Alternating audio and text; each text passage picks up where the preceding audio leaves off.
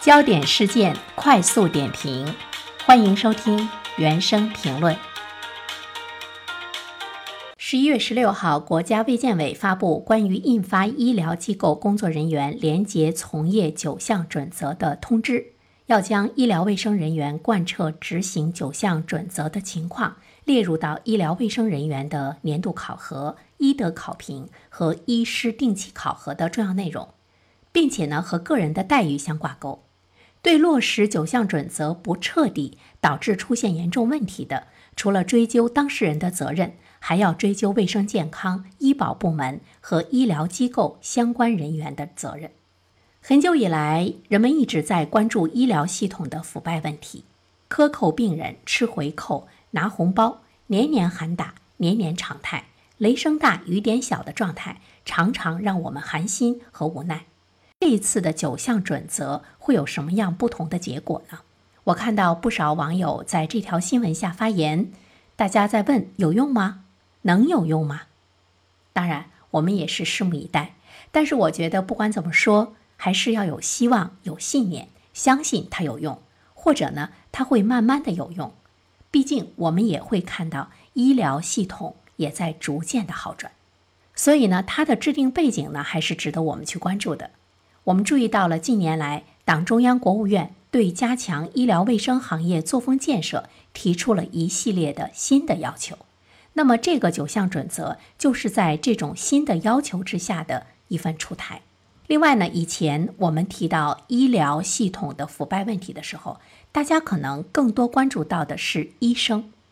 那么，这个九项准则呢，它是适用于所有的人员，规范的范围变大了。它同时还体现了谁主管谁负责，管行业必管行风的行业管理要求。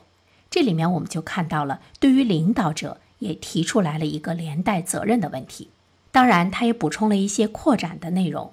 对新问题、新情况和老问题、新表现都做出了相应的补充性的禁令，比如增加了不实施过度诊疗、不参与欺诈骗保、不牟利转介患者等内容，对推荐院外购药、推销非医疗商品、互联网医疗等老问题的新表现。也提出来了很多全面的要求，它最大限度地覆盖了可能会产生的各种各样的腐败问题。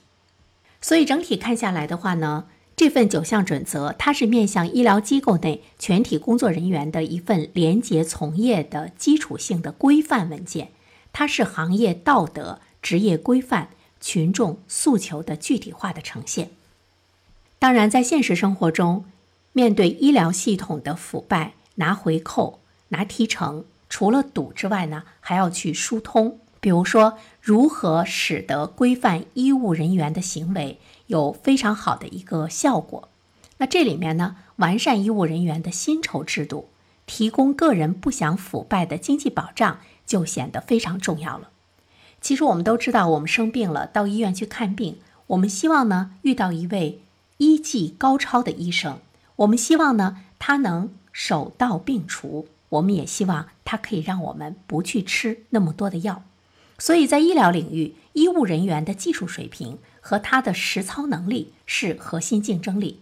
薪酬的水平就应当充分的体现医务人员的价值。好的医生挣的就应该多，庸医挣的就应该少。发达国家的经验表示。医院总支出的百分之六十左右是用于医务人员的薪酬，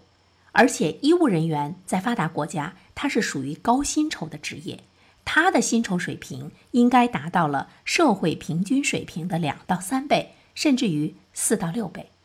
那么在我们国家来说，即便是在一些发达城市的医院，医务人员薪酬支出也只是总支出的百分之三十左右。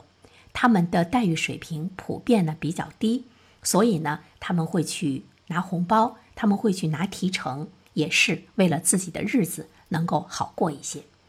所以我们也看到了很多网友呢在呼吁啊，希望能够提高医生的待遇，真正的医术高尚、道德高尚的医生，像其他国家一样，通过正当的收入，而并非灰色的收入，成为高收入的群体。只知道收提成、收红包的庸医应该坚决地清除医生的行业。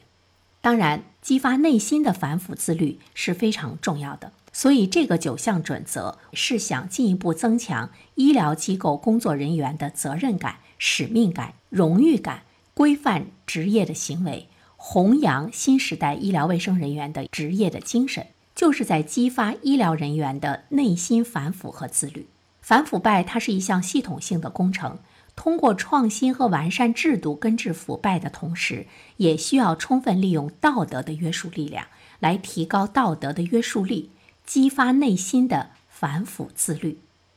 当然，